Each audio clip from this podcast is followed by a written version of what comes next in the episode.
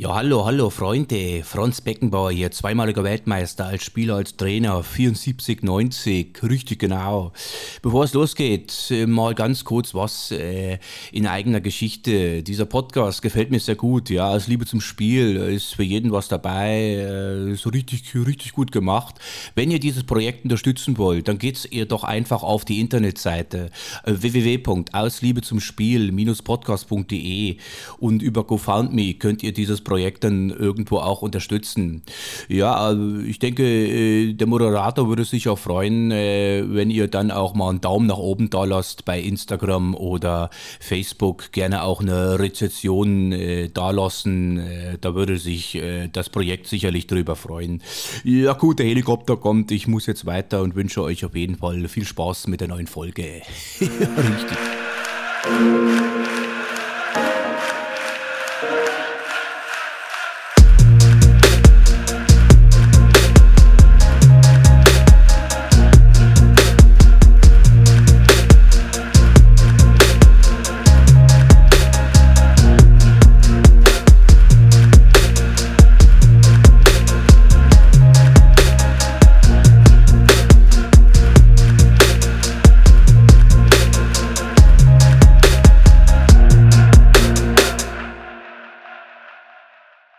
Zurück mit neuem Intro. Da geht erstmal ein dicker, fetter Gruß raus an Folge 21. Lars Hamsen alias Beautiful, der mir dieses kleine Stück gebastelt hat. Danke, Lars, dafür. Passend für Folge 22, was er das natürlich gleich eingesetzt. Ja, und äh, heute bin ich äh, wieder mal im wunderschönen Erfurt und das äh, Motto des Podcasts ist aus Liebe zum Spiel und dass sie das Spiel sehr, sehr liebt, wird mir im Umfeld des ersten FFV Erfurt wohl jeder bestätigen können. Sie ist Präsidentin, sie ist Nachwuchstrainerin und sie ist die gute Seele des Vereins. Ich begrüße ganz recht herzlich heute hier Nadine Kuhn. Ja, hallo der Alex, endlich mal hier in Erfurt und wie sagst du so schön, äh, ja, in meiner Butze, ne? In deiner Butze? in meiner Butze. Fünf Treppen ging es hier hoch. Äh, ja, es war für mich wie eine Saisonvorbereitung, aber äh, der Ausblick hier oben lohnt sich. Äh, echt eine, eine coole Bude. Ähm, ich würde erstmal gleich eine steile These hier so ein bisschen in den Raum werfen äh, und sagen, wenn das Steigerwaldstadion in äh, Erfurt hier die Enfield Road ist, was ist denn dann das Sportforum Johannesplatz? ja, das ist natürlich. Äh ja. Auch ein grünes Wohnzimmer, definitiv. definitiv. Also, es ist mein Wohnzimmer, würde, glaube mein ganzes Umfeld sagen. Das ist äh, die Heimspielstätte des äh, ja, erfolgreichsten thüringischen Frauenvereins des ersten FFV Erfurt. Und äh, bevor wir da äh, hinkommen, warum, weshalb, wieso du jetzt dort in Amt und Ehren bist, äh, gehen wir erstmal so ein bisschen in die Kinderschuhe deiner Fußballsozialisierung. Du kommst ja nicht ursprünglich aus Thüringen. Äh, ja, frage ich einfach mal ganz, ganz äh, gezielt, äh, wie ist denn die kleine Nadine überhaupt, äh, wie und wann und wodurch äh, zum ersten Mal mit Fußball in Berührung gekommen? Wenn ich erzählen würde, dass ich erstmal in einem Schützenverein unterwegs war, das würde mir, glaube keiner so wirklich glauben. Ähm, ja, ich war immer viel aktiv mit meinen Großeltern im Schützenverein und sonntags bin ich immer mit meinem Opa ähm, zum FCR Duisburg äh, gegangen und habe mir dort die äh, Spiele natürlich äh, der ersten Frauen-Bundesliga angeschaut. Ähm, ja, das waren so die ersten Anfänge, sage ich mal so, und habe erst sehr spät mit Fußball angefangen, nämlich erst mit 13. Und das, äh, ja, über mehrere Umwegen beim VfR Repeln und habe dort eben, sage ich mal, meine Jugend verbracht und auch schon da das erste Mal reingeschnuppert ähm, in Kindertraining, äh, weil ich einfach nur trainieren, trainieren, trainieren, trainieren wollte. Und äh, da hat dann der damalige Trainer eben gesagt, oh ja, komm, ich kann, mach mit, freue mich und habe das selber für mich genutzt. Ja, und dann bin ich gewechselt irgendwann im Frauenbereich und bin dann zum GSV Mörs und äh, ja, und so, da fing das dann so richtig an, dass ich dann eben auch meine Trainerscheine angefangen habe, gespielt habe im Frauenbereich. Jo, und dann fing das eben alles so ein bisschen an. Dann irgendwann der Wechsel zum FSC Mönchengladbach. Ja, da auch ein bisschen höher gespielt. Jo, dann irgendwann durch die Ausbildung wieder zurück zum VfR Repel ja, und dann hat es mich eben in schöne Thüringen gezogen. Und da, da bin ich. da bin ich in einer geilen äh, Dachgeschosswohnung, fünf Etagen. Äh, dann ist man hier. Du bist geboren in? Mörs. In Mörs. Und Mörs äh, ist mir so ein bisschen ein Begriff so über den Volleyball. Ich glaube, die hatten eine ganz Richtig, gute Hallenvolleyballmannschaft, richtig, die auch sehr erfolgreich war. Äh, mit Fußball verbinde ich da erstmal jetzt gar nichts. Gab es so ein ja, äh, gab es so einen so Aha-Moment, äh, der dich mit dem Fußball dann irgendwann so verbunden hat? Hast du irgendwie einen großen Bruder gehabt, der gespielt hat? Oder war der Papa irgendwie unterwegs? Oder hast du ein Spiel im Fernsehen gesehen? Irgendeinen Spieler, den du gut fandst? Oder irgendeine Spielerin? Gab es so einen Aha-Moment bei dir? Ja, aber sowas von. äh, Klassenfahrt, dritte Klasse. Und wir sind nach äh, Essen oder irgendwie sowas gefahren. Und äh, ja, die Lehrerin, die hat dann irgendwann gesagt, na, wir haben heute, heute eine Überraschung, alle zack in den Bus rein und auf einmal hielt der Bus in Mönchengladbach, Trainingsplatz. Und wir kleinen Wutzelswerge standen da am Rand und haben gesagt, boah, krass. Und nach dem Training sind die zu uns gekommen und haben es äh, angequatscht und da seitdem ist es, äh, ja, ist meine, mein Herz eigentlich eine Raute. Mein Herz eigentlich eine Raute. Damit hast du deinen dein, äh, Lieblingsverein ja schon Ja. ja. uns hier irgendwie untergejubelt, aber da kommen wir später noch, kommen wir später noch dazu. Du hast also äh, auch selber immer wieder gespielt und irgendwann hat sich dann halt äh, aus privaten Wege so nach Thüringen dann verschlagen. Und da ging, glaube ich, auch so ein bisschen, äh, ja, so, so ein bisschen los bei dir, dass du auch so ein bisschen mehr für, für einen Verein auch gemacht hast. Jetzt nicht nur irgendwie eine Trainerin warst, sondern auch so ein bisschen so, ja, teilweise die Fäden gezogen hast und dann irgendwie auch ein bisschen Geschmack dran gefunden hast. Richtig. Ähm, nach meiner Ausbildung in, in Bad Blankenburg ähm, habe ich natürlich geguckt, was kann ich jetzt so machen. Ich war immer schon irgendwie im Sport unterwegs und wollte auch weiter was im Sport machen und hatte dann gedacht, naja, studieren wir mal. Habe aber nicht direkt einen Studienplatz bekommen und ähm, ein Verein war so ein bisschen an, an mir interessiert. Wir haben da nette Gespräche geführt. Ähm, das war damals, ähm, ja, äh, der Herr Itting. Äh, wir haben viele Gespräche geführt und am Ende lief es auf ein freiwilliges soziales Jahr im Sport hinaus. Ja, und äh, dadurch äh, bin ich dann zu Lok Saalfeld gegangen. Später haben wir uns umgenannt in ersten FFC Saalfeld. Und ja, da habe ich mehrere Jahre die Strippen gezogen, kann man so sagen, aus einer einen kleinen Mannschaft, äh, ich glaube drei, vier Mannschaften im Jugendbereich gezogen sozusagen, war eben in vielen Kindergärten, in vielen Schulen, über AGs und schwuppdiwupp hatten wir äh, ja, mehrere Mannschaften mit vielen Kindern eben ansässig. Und so kam das eben alles ins Rollen. Ist auf jeden Fall eine, eine, eine sehr schöne Geschichte und eine sehr schöne Vorstellung, weil eben so eine Leute im, äh, im Unterbau auch für den Fußball einfach, egal ob Männlein oder Weiblein, so wichtig sind, die eben irgendwie so ihr ganzes Herzblut in, in so einen Verein stecken. Und wenn du sagst, du kommst da hin und äh, das war einfach nur ein Verein mit einem Platz und einer Mannschaft und dann kommst du da und äh, ja, hältst die Hand drüber so ungefähr und, und dann läuft es da irgendwie mit drei, vier Mannschaften und du baust da richtig was auf. Ich glaube, das gibt einem auch viel wieder. Ja, So. das ist heute noch so. Also wir hatten vor ein paar Wochen ein, ein schönes Spiel gegeneinander, Saalfeld gegen Erfurt. Und äh, da rief auch die Trainerin mich an und meinte so, oh, Mütze, also alle sagen immer Mütze zu mir.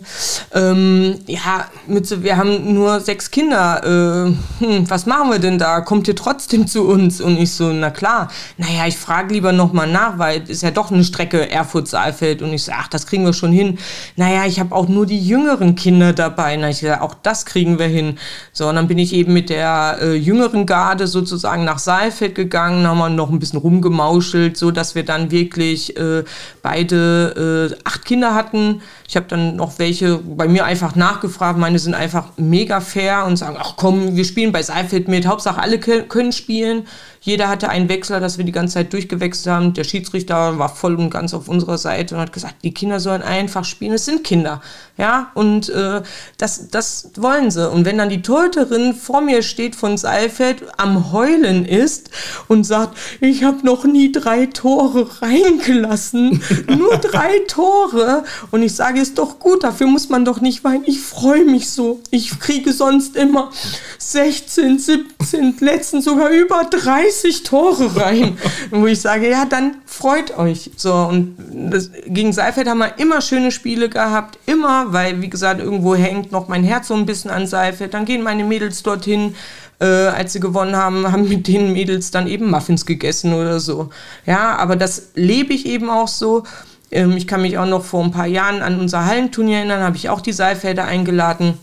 Und die Torhüterin hat auch gegen eine, wir haben auch Jungsmannschaften eingeladen und die äh, Torhüterin von Seifeld hat, glaube ich, in 10 Minuten Spielzeit 14 Buden eingeschenkt bekommen. Man muss aber auch sagen, die hat aber auch Paraden noch hingelegt. Holla die Weitfee. Und haben wir eben diesen Wechsel gehabt. Meine Mädels sind runter, die sind eben hoch. Und da habe ich die Torhüterin angesprochen und gesagt, boah, ey, du hast trotzdem, trotz der vielen Buden so geil gehalten. Du kannst wirklich stolz auf dich sein. Und meine Mädels gucken mich so an und sagen, hä, warum lobst du jetzt den Gegner? Und ich so, naja, aber man kann doch jede Leistung positiv bewerten. Und wenn ich das geil fand, dann kann ich das doch den Leuten auch einfach so sagen.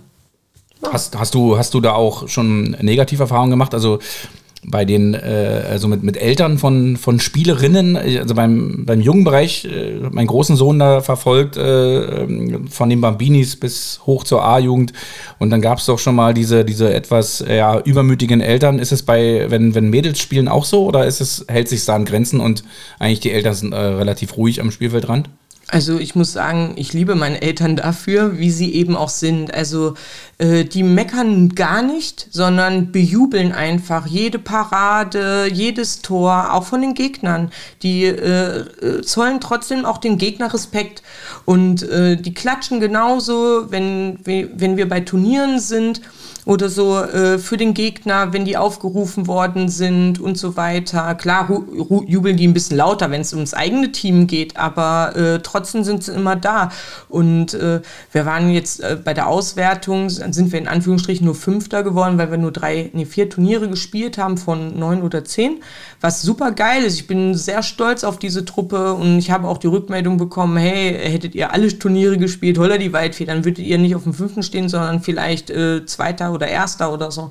Und äh, ja, ich finde es immer traurig, wenn die, die weiter hö also höher stehen, dass die kaum sich freuen oder so generell sehr wenig sich gefreut wird. Und ich finde es eine tolle Leistung, wenn man erster, zweiter, dritter, vierter, fünfter oder so wird. Ja, und äh, ich finde, das sollte man noch ein bisschen mehr ähm, ja, tolerieren ähm, und nicht nur tolerieren, sondern auch einfach den Leuten auch zollen, den Kindern zollen und sagen, ey, geile Leistung. Und äh, negativ in dem Sinne äh, eigentlich weniger. Mir ist nur in dieser Saison waren wir eben eine Spielgemeinschaft, weil ich eben so viele Mädchen habe mhm. und die sollen einfach spielen. Und dann haben wir eben mit unserem ähm, platzansässigen Grün-Weiß Erfurt eine Spielgemeinschaft gemacht, sodass die Mädels eben in den D- und E-Mannschaften aufgeteilt worden sind. Und äh, selbst wenn ich nur was Positives, ich hatte, wie gesagt, es war eine Begegnung, da habe ich was Positives zu einem Kind gesagt und das Kind brüllte mich an, ich sollte doch meine Fresse halten. Ja, eigentlich müsste man jetzt Piep sagen. Ja? Und ich habe gedacht so, wow, das ist, also nur weil ich was Positives gesagt habe, ja, rechts neben mir stand der Vater und hat mich auch angemeckert, was, was ich denn seinen Sohn jetzt hier äh, äh, anquatschen würde. Das war nur was Positives. Ich fand mhm. das äh, schlimm. Also ich habe auch gedacht, so, wow, da kann man noch niemals was Positives sagen. Und eigentlich hat der Sohn ja nur so reagiert, wie sein Vater reagiert. Also kann ich ihm ja noch niemals einen Vorwurf mhm. machen. Mhm. Also von daher, ähm, also ich bin mehr als Frau bei den Jungs angeeckt oder bei, bei den gegnerischen Jungs oder Eltern angeeckt, als jetzt im, im Mädchenbereich. Also mhm. das läuft da, glaube ich, noch ein bisschen anders ab, zum Glück. Du hast ja beides trainiert, Jungs und Mädels. Genau, ich habe diese Saison Jungs und Mädels gemischt trainiert. Das heißt, ähm, ja, ich habe viel Training gemacht diese Saison. Ähm, aber freitags war immer der gemeinsame Trainingstag. Das heißt, die Mädels haben mit den Jungs gemeinsam trainiert. Ja, und dann eben mein Trainerkollege und ich, äh, ja, hatten wir ganz schön zu tun. Da waren manchmal an die 50 Kinder in Bewegung ne, in den Mannschaften. Und gibt es da Unterschiede, die man so sehen kann äh, von den Geschlechtern, dass sich, äh, weiß ich, Jungs äh, schneller das lernen oder sich da und da äh, etwas äh, dusseliger anstellen als die Mädels? Kann man, kann man das in dem Alter überhaupt schon hm. beobachten oder? Nee, das Einzige, was man eben beobachten kann, meine Mädels dürfen ja ein Jahr älter sein. Und äh, da ist mir auch noch so ein Spiel in Erinnerung. Wir sind mit dieser gemischten Mannschaft aus, ähm, Auswärts, zum Auswärtsspiel gefahren und die Jungs hatten da, die gegnerischen Jungs, richtig große Klappe und haben gesagt, oh, guck mal, Mädchen, und haben gesagt, so, die machen wir voll platt. Und das war, glaube ich, das zweite oder dritte Spiel, was wir erst mit dieser Mannschaft eben gemacht haben. So sind meine, meine, sind meine gemischte Truppe auch ans Spiel gegangen und lagen rucki zucki zehn Minuten, glaube 3-0 zurück. Und ich habe gedacht, so, oh, was? Und die anderen, die haben sich ein abgefeiert. Und da habe ich dann aber die richtigen Worte gefunden, dass wir am Ende 5-3 gewonnen haben. Hm. Also äh, das war super. Und die Jungs, die waren dann wirklich so klein mit Hut und haben dann gedacht, so, hö, hö. aber das war schon äh, eigentlich äh, eine tolle Sache. Ansonsten kann ich wirklich nur sagen, eigentlich körperlich. Das ist äh, schon entscheidend, wenn die ein Jahr älter sind. Ähm, aber sobald auch bei den Mädels die Pubertät einsetzt und die vom Längenwachstum, entweder kriegen die das koordinativ gut auf die Kette, ja, ähm, ja, oder ähm, da, da hapert es dann ein bisschen. Dann sind die wie so ein kleiner Körperklaus und äh, da treten sie dann doch mal äh, gegen Schienbein von den Jungs und dann äh, meckern die Jungs dann eben auch. Also ich habe ein paar Mädels dabei, die sind wirklich schon in dem Alter sehr, sehr groß. Ähm, wow, Holle die Waldfee. Ja, da kann man auch mal meine äh, Spielerin, die, die äh, ja, die habe ich 44 2 Drittel getauft, weil die die Schuhgröße 44 2 Drittel hat. Ja, Wahnsinn. Äh, ist, von welchem Alter reden wir? 2000, Baujahr 2010. Mhm. No? Oh. Also das, da habe ich immer liebevoll 44 2 Drittel. Ähm, ja, also die ist auch schön groß und da haben auch die kleinen, in Anführungsstrichen kleinen Jungs dann auch schon Respekt davor, wenn sie eben hinten in der Abwehr steht und macht ihre Sache wirklich sehr, sehr gut. Wie ist die Trainerin Nadine in der Kabine, wenn es äh, mal nicht so gut läuft? Hast du ja gerade ein Beispiel genannt. Also was war, was war dann deine, deine Kabinenansprache, dass die Mädels dann in der zweiten Halbzeit richtig aufgedreht haben? Das ist immer wirklich Unterschied. Also grundsätzlich versuche ich immer ruhig zu bleiben und immer das Positive ähm, zu nennen. Und dann natürlich das, was nicht so gut, also ich benenne selten den Fehler, sondern direkt die Korrektur. Wie sollen sie in der zweiten Halbzeit eben auftreten? Und das versuche ich immer auch an, einem, an einer Taktiktafel, die eben auch rüberzubringen. Und wir haben auch einfach bestimmte Begriffe. Jetzt sind wir wieder bei der Raute. Mhm. Ich spiele gerne in der Doppelraute und äh, spiele auch in der Halle gerne Raute. Es ist einfach so, die Raute ist immer, immer mit dabei. Das wissen auch die Mädels. Ähm, ja, und dementsprechend versuche ich eigentlich in der Kabine ruhig zu bleiben. Ähm, gibt, die Mädels dürfen auch was sagen, finde ich auch wichtig, dass sie ihre Meinung sagen können, so dass wir eigentlich immer positiv gestimmt ähm, die zweite Halbzeit antreten. Äh, aber im Spielgeschehen würde ich sagen, bin ich schon äh, sehr laut. Einfach vom Anfeuern, von der Motivation, ähm, finde ich, ähm, geben die Mädels dann nochmal oder auch die Jungs nochmal ein Schüppchen mehr drauf. Ja. Wie, wie, sieht so ein, so ein Trainingsalltag bei Nadine Kuhn aus? Oh, ja, ich komme von der Arbeit nach Hause, setze mich hin und äh, habe natürlich vorher schon so einen Plan, woran müssen wir jetzt in den nächsten Wochen arbeiten. Das ist einfach so. Wo liegen so die Knackpunkte oder wo möchte ich hin? Ähm, also sage ich jetzt mal Abwehrverhalten und daran arbeite ich mindestens drei, vier Wochen intensiv dran. Und wenn ich von der Arbeit nach Hause komme, setze ich mich hin und plane bestimmt eine Stunde Training und versuche ja das Beste, das Optimalste aus der ganzen Geschichte rauszuholen. Also ja. Ist es, dann, ist es dann so eine Mischung, wenn du, wenn du das Training vorbereitest aus ähm, Sachen, äh, die du gelernt hast in, in Lehrgängen und in Lizenzen äh, und so ein bisschen Nadine Kuhn selber? Also ist das so eine Mischung beim Training? Ja, wenn du dich jetzt hier umschaust, ne, also Bücher über Bücher, es ist eine Mischung. Also ich habe ähm, noch keins vom 1. FC Köln hier gesehen, das beunruhigt mich. das wirst du hier auch nicht finden.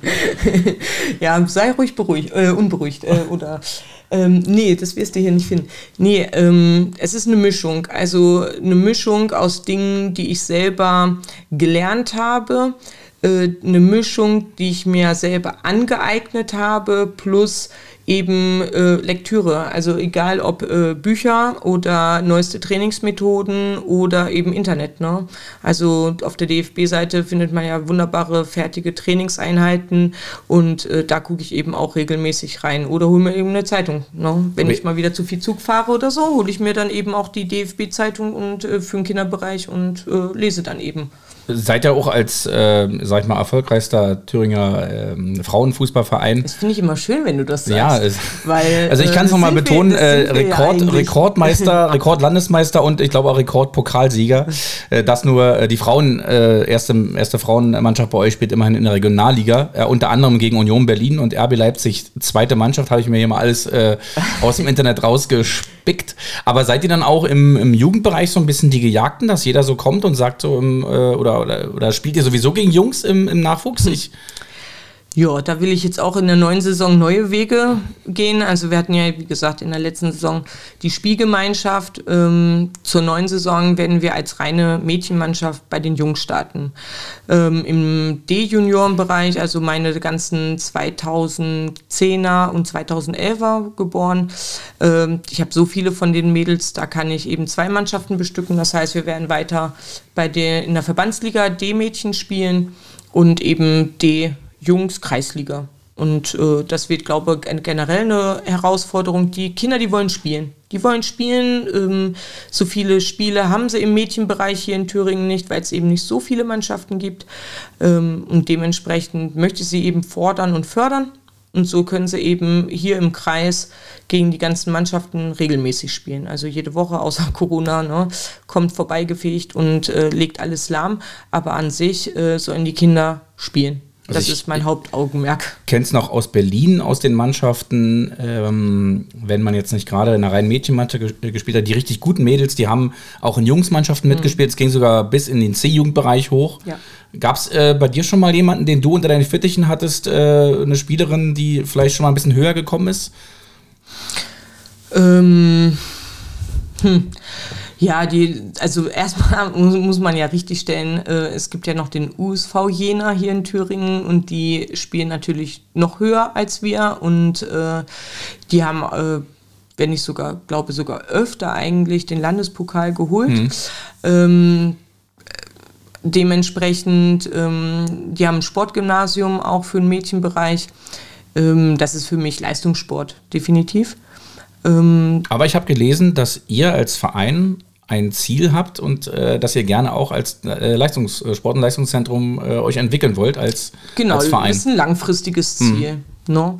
Ähm, genau, langfristig gesehen, wir wollen, klares Ziel ist Nummer zwei hinter Karl Jena jetzt ähm, zu sein definitiv.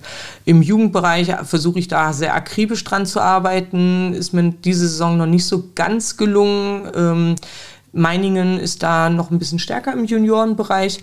Ähm, aber ich habe sie ein bisschen geärgert, die Saison, denke ich, ähm, mit äh, guten Spielen. Das wurde auch mehrfach von außen ähm, ja, auch mehrfach so kommuniziert, was mich schon sehr stolz macht auf die Mädels, deren Leistung äh, wirklich manchmal der Wahnsinn ist und sich über sich hinauswachsen. Und das, äh, das jedes Mal zu sehen, wie sie sich reinhängen und äh, um jeden Ball fighten, das ist für mich eigentlich das Größte. Und ich bejubel jedes Tor wie ein Weltmeistertitel. Das ist einfach so. Der Steffen Baumgart, äh, Schrägstrich äh, Jürgen Klopp des äh, Frauenfußballs sitzt vor mir, Nadine Kuhn.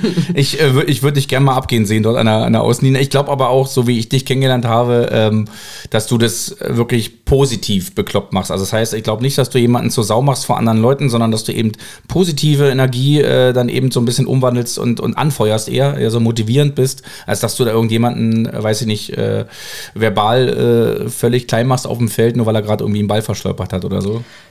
Ähm, also ich, ich würde, ich bin nicht fehlerfrei. Also hm. da würde ich wirklich lügen, wenn ich sagen würde, ich mache keine Fehler. Mensch, Gabi, werd endlich mal wach da hinten. Das ist das fünfte Ding da hinten schon. ja, eine Gabi habe ich leider nicht. nee, aber ähm, Nein, anders. Also im Frauenbereich, da war ich manchmal, äh, wenn dann wirklich der fünfte Fehler war, da bin ich auch einmal zur wilden Sau geworden und habe die äh, junge Frau wirklich in der gesamten Halle rund gemacht. Was mir im Nachgang sehr leid tat, weil ich, die war dann auch nicht mehr anspielbar, großartig. Mhm. Also hat es mir auch übel genommen. Wir haben danach äh, das äh, fein ordentlich geklärt. Ähm, sie hat mich verstanden, ich habe sie verstanden ähm, und dann war alles fein. Deswegen sage ich, ich bin da nicht fehlerfrei. Ich mache auch meine Fehler. Ich habe auch diese Saison äh, meine Co-Trainerin. Es tut mir immer noch sehr leid, dass ich eben Termine verdämmelt habe, wo sie im Urlaub war und dort äh, Spiele hin verlegt habe. Und äh, das tut mir immer noch sehr, sehr leid. Aber es war, die Saison war einfach der Wahnsinn, wenn mhm. man das so sieht mit den ganzen Spielen. Also ich habe gefühlt äh, über 100 Spiele gemacht ne? und äh, war wirklich von Montag bis Sonntag an sechs Tagen auf dem Sportplatz. Und da wird man irgendwann ein bisschen rammelig im Kopf, sag ich mal. Kann ich mir, kann ich mir auf jeden Fall lebhaft vorstellen. No. Du hast gesagt, du hast auch ein paar starke Jungs an deiner Seite. Sonst wäre das alles auch so nicht möglich. Definitiv. Also äh, kannst gerne hier mal ein paar Namen nennen und mal kurz äh, auch sagen, äh, ja, wie, wie, die sich halt auch äh, ja, im, im Vordergrund spielen bei dir, da, wo du sagst, starke Jungs. Ja, also erstmal den Gino Heinze definitiv, weil ähm, er ist ja eigentlich der Verantwortliche dafür, dass ich überhaupt beim ersten FFV Erfurt gelandet bin, weil ohne die Gespräche, die wir geführt hätten, äh, würde ich vielleicht äh, weiter irgendwas in Jena machen oder äh, gar nichts. Ja, durch ihn, äh, ja, ist es ist, ist einfach so, ähm, dass er eben gesagt hat, hier, horch mal, wir brauchen mal eine Frau als Präsidentin. Äh, du hast so viel schon gemacht und äh, wir sehen dich da definitiv äh, als die Richtige an. Kannst du dir das vorstellen? Und in, einer, in einen von diesen Sitzungen kam dann eben auch raus, hey, ähm, unsere E-Mädchen haben keinen Trainer zur neuen Saison. Und ähm, ja, eine Freundin hat dann gesagt, so, ey, du nur als Präsidentin, du bist eigentlich die Trainerin. Also wenn du das nicht machst, dann bist du selber verrückt. Und ich so, ja, aber, na nichts, aber du bist Leidenschaft sozusagen. Und äh, ja, so habe ich eben die Mädels äh, genommen. Und so habe ich sie auch äh, fast noch. Also fast alle aus diesem Team ähm, spielen noch bei mir. Auch sehr witzig, dass eine Spielerin ähm, ja einen jüngeren Bruder hat. Der hat jetzt bei mir in der Spielgemeinschaft gespielt. Also Schön. auch total cool. Ähm, nee, aber ohne Gino äh, wäre ich gar nicht bei, beim ersten FFV. Und er ist auch der zweite Vorsitzende. Und ähm, ohne ihn an meiner Seite, der mir auch so oft wirklich den Rücken frei gehalten hat, während ich meine Ausbildung in Ruhe zu Ende machen konnte, als ich mal länger äh, gesundheitlich ausgefallen bin ähm, und er das eben auch gedeckelt hat und auch so grundsätzlich viel deckelt und wir eine ganz klare äh, Einteilung hat, haben, wer was macht. Also ohne Gino muss ich sagen, wow, auch also ihm, er macht bestimmt noch viel mehr für den ersten FFV, auch für, für den Frauenbereich, ähm, als ich es mache. Das muss man auch einfach so sagen. Ähm, er hat mehr Connections, auch im, im Männerbereich ähm, und die Zügel, die er eben auch für, für die erste Frauen in der Hand hat, Hut ab. Also das ist echt mega. Ja, und der Dieter, muss man auch sagen, äh, der ist ein Urgestein beim ersten FFV und ähm, ohne ihn würde eben auch vieles nicht laufen. Das ist auch einfach so. Ne? Trainer der zweiten Mannschaft, äh, auch viele Jahre, äh, ist auch einfach ein Gesicht beim ersten FFV. Also ich kannte ihn schon, äh, als ich äh, ja in Saalfeld die Strippen gezogen hatte. Das ist also das, wenn man Leute mit dem ersten FFV verbindet, würde man jetzt nicht sofort meine Person nennen, sondern eher ein Gino oder ein Dieter. Das muss man auch ehrlicherweise so sagen. Gibt es da, auch, da auch mal von der Stadt Erfurt Anerkennung für, für die gute Arbeit, auch seit Jahren schon? Äh, auch, äh, ich sag mal, ist ja auch immer so ein bisschen auch ja, Kampf für Gleichberechtigung auch in diesem Sport äh, und immer auch nicht, nicht viel ist selbstverständlich dort einfach. Äh, Gab es da auch schon für euren Verein oder für euch Auszeichnungen oder zumindest äh, ja, Wahrnehmung der Stadt Erfurt mal, was ihr eigentlich äh, hier leistet? Ähm, du ja, kannst jetzt hier alles raushauen. Jetzt kann ich alles raushauen, das ist schön. Ähm, ich finde, es ist zu wenig. Hm. Also ähm, ich habe klar, ich habe auch meine Connections zum Landessportbund und ähm, ich wollte, dass diese Mannschaft, die ist damals aufgestiegen, die ist Pokalsieger geworden, hat beim DFB-Pokal ähm, daran teilgenommen. Ähm, ich habe sie vorgeschlagen als Mannschaft des Jahres, äh, sowohl auf Stadtebene als auch eben auf Landesebene. Und im Endeffekt wurden, es immer die gleichen Mannschaften, die gleichen Leute. Ich habe sogar eine Spielerin, da ziehe ich wirklich auch meinen Hut vor. Sie spielt Badminton und Fußball und auch äh, etwas höher, muss man sagen. Ja, und dass man diese Doppelbelastung eben auch hatte. Ich habe sie auch als Sportlerin des Jahres vorgeschlagen. Sie, also sowohl als auch, beides wurde nicht in irgendeiner Weise anerkannt oder dass die überhaupt zur Wahl standen. Und das hat mich schon ähm, sehr geärgert. Und das ärgert mich auch äh, in anderen Dingen manchmal auch so. Klar wünsche ich mir, dass, dass wir noch ein bisschen mehr publik werden, noch mehr äh, Außenwirkung haben. Aber wir haben hier in Erfurt noch viele andere Mannschaften im Handballbereich, im Volleyballbereich, im Eishockey äh, und dann eben auch Leichtathletik oder im Wintersport, hm. äh, Radsport. Da wird es schon schwierig mhm. ähm, sich auch in irgendeiner Art und Weise im Frauenbereich äh, zu zeigen, zu etablieren. Ich würde auch gerne mal mit den Frauen einfach mal im Steigerwaldstadion spielen und nicht nur mit den Kindern einlaufen, so wie wir das vor kurzem mit den ganz Kleinen und auch mit ein, ein paar Ballmädchen äh, beim Länderspiel gemacht haben von den Frauen. Ähm, das Erlebnis würde ich auch den großen Frauen einfach mal gönnen. Ähm, also ein geiles Match, wie jetzt äh, Ende des Monats beginnt die Regionalligasaison und da fangen wir direkt mit dem Thüringen Derby an sozusagen. Mhm. Karl Zeiss Jena gegen 1. FV Erfurt. Und das wäre geil, wenn wir das im Steigerwaldstadion mal spielen könnten. Wäre eine geile Sache. Sowas würde ich mir zum Beispiel einfach mal wünschen. Weil, ähm, ja, hatten wir auch schon, dass dann eben 300, 400 Zuschauer eben dann bei uns am Johannesforum sind und äh, ja, wer weiß, ja, was die Footballer jetzt am Wochenende gemacht haben mit Jena, Erfurt, äh, ja, warum nicht im Frauenfußball? Wäre eine coole Sache. Auf jeden Fall wäre es eine coole Sache, äh, zumal, äh, wenn man es mal wirklich äh, ehrlich sagt, hat der FFV Erfurt letztes Jahr Regionalliga gespielt und ich glaube Rot-Weiß hat nur in der Oberliga gespielt. Ja. Wobei ich auch, äh, auch da immer ähm, äh, schon ewig meinem Schwiegervater auch äh, verspreche, dass wir mal ins Steigerwaldstadion gehen. Nie passt es, wenn ich da bin. Es ist immer irgendwie kein Spiel oder so. Ich gehe da immer gerne joggen in diesem ganzen Sportkomplex. Ja. Und äh, es hat auch in Erfurt hier eine ganz bestimmte Bedeutung. Also Erfurt ist eine rein, ist eine absolute Sportstadt. Ja, und wenn man da so an diesem Komplex ist, wie du sagst, dann, dann ist da die Eishockeyhalle, dann sind die Leichtathleten, dann ist die äh, Gunda Niemann Stirnemann Halle Eisschnelllauf. Ja. Also es gibt, äh, Erfurt steht für so viele Sachen und ähm, äh, wo ich aber eigentlich sagen würde, so, ich hätte eigentlich von der Stadt erwartet, dass eben auch mal so diese Erfolge von der Frauenmannschaft so äh, abgefeiert werden. Und wenn du sagst, auch in der Regionalliga jetzt zum Beispiel mal Spiele gegen Union oder RB Leipzig, wo du einfach mal so aus, auch wenn, wenn es aus Werbezwecken ist, so sagst, komm, Union Berlin spielt hier gegen die Frauen von Erfurt, es ist äh, von der Bundesligamannschaft die Frauenmannschaft, jetzt äh, lass uns das ins Steigerwaldstein legen. Und ich glaube, dass dann auch einige Erfurter und Erfurterinnen auch mal vorbeikommen würden und sich das an, angucken würden. Und für euch wäre es einfach auch mal so, ein, ja, so, ein, so, ein, so, eine kleine Entschädigung oder eine kleine Belohnung für, für die Arbeit der letzten Jahre, die ihr da einfach äh, geleistet habt. Ähm, du hast es gerade schon schön angesprochen. Ich habe es übrigens auch damals live im Fernsehen gesehen. Was heißt damals? Das war ja vor zwei Wochen oder so. Das Länderspiel gegen die Schweiz, ein schönes 7-0. Das haben die Mädels jetzt auch gut, diesen Schwung aus Erfurt haben die mitgenommen jetzt auf die Insel. Ähm, wenn man sich mal generell so die Entwicklung im Frauenfußball anguckt in den ja. letzten Jahren, ja, ähm, da sind ja jetzt teilweise, äh, hat ja fast gefühlt jeder Premier League Club jetzt irgendeine krasse Frauenmannschaft, die Stadien sind irgendwie voll.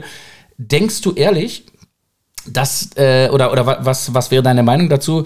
Glaubst du, es ist einfach nur ähm, ja, eine weitere Gewinnoptimierung des Fußballs oder glaubst du wirklich an, an eine Förderung äh, der Diversität für diesen Sport? Das ist eine gute Frage. Also, Fand ich auch, als ich mir die ausgedacht habe. Ja, das ist toll. ähm, die Frauen haben es ja eigentlich schon, also die versuchen ja ganz viel Werbung auch für sich zu machen. Wenn man mal schaut, also es gibt ja jetzt auch diese äh, Serie in der ARD-Mediathek über generell, wer steckt überhaupt hinter der Frauenfußballnationalmannschaft. Und da werden ja auch die äh, Porträts der Spielerinnen so ein bisschen erklärt. Da kann man mal ein bisschen hinter die äh, ja, einfach mal dahinter schauen. Ähm, das ist super geil gemacht. Die haben ja auch mega Werbung gemacht äh, für den Frauenfußball. Sowohl als auch, nicht nur jetzt hier in Erfurt, sondern ähm, auch zu Marketingzwecken. Ähm, aber ich grundsätzlich denke ich, da müsste man auch mal ein paar Millionen locker machen, um das äh, so hinzukriegen wie in Frankreich oder in England.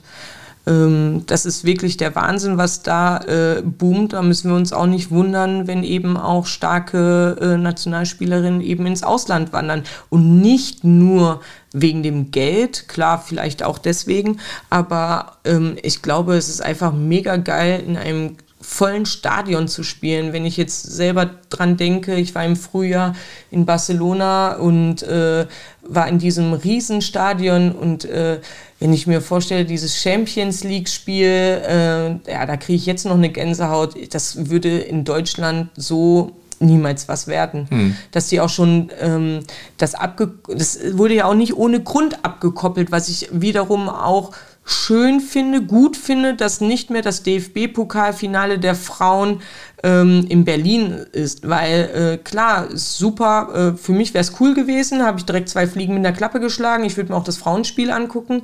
Ähm, ja, aber eigentlich haben die Frauen immer vor halb vollen Rängen gespielt, weil das Frauenspiel niemand interessiert hat.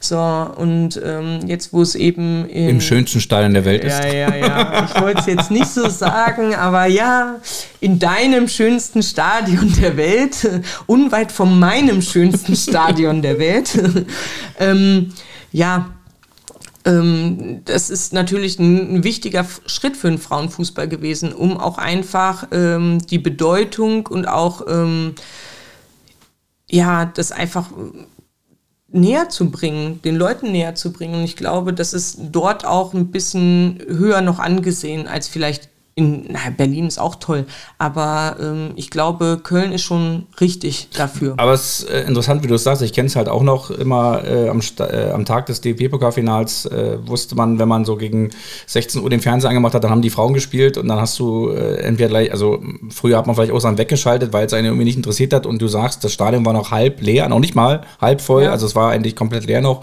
Und dann bei den Männern war es dann voll. Es war, wurde einem so vorgeführt, so, ah, Frauenfußball interessiert ja irgendwie gar keinen. Wir warten eigentlich nur, bis die Hauptprotagonisten kommen. Und durch die Abkopplung, wie du es sagst, äh, hat es ein, äh, was ganz Eigenes bekommen. Mehrwert. Es hat einfach ja, ja. Mehrwert. Und das ist wichtig.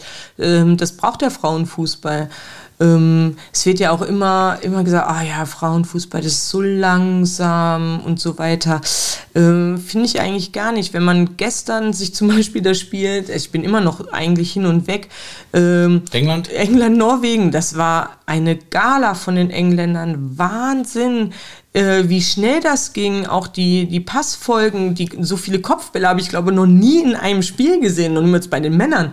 Ja, also das war äh, schon der absolute Wahnsinn und äh, es macht gerade wieder tierisch viel Spaß, äh, auch den anderen Ländern zuzuschauen. Ich finde das geil, dass so viele Spiele auch im, im Fernsehen übertragen werden. Das ist schon mal ein wichtiges, richtiges Zeichen und nicht nur die Spiele der deutschen Frauen. Äh, das hat sich definitiv verändert, finde ich gut. Wobei hier ein Riesenlob an die Mannschaft, also auch das Spiel gegen Dänemark. Äh, ich ich habe es mit Jule zusammengeguckt, äh, mit meiner Freundin, und äh, die aus dem Beachvolleyball kommt, aber selbst Jule saß auf der Couch und sagte, geil, wie die Mädels gespielt ja. haben, geile Tore vor allen Dingen ja. auch, ne? Und ähm, also und und dass der Frauenfußball natürlich ein bisschen langsamer ist, das ist auch völlig klar. Aber ich finde, er hat sich trotzdem entwickelt und er ist trotzdem schneller geworden als noch vor, sag ich mal, zehn Jahren. So an, also es gibt Richtig. so viele tolle Spielerinnen, die mit dem Ball äh, technisch alles drauf haben. Äh, und vor allen Dingen, was mir wieder aufgefallen ist, ist, ich glaube, ich habe ich hab in dem Spiel nicht ein einziges oder nicht, nicht eine einzige Spielerin gesehen, die sich stundenlang am Boden gewälzt hat und hm. eine Karte gefordert hat für irgendwas oder äh, irgendeinen Freistoß rausholen wollte.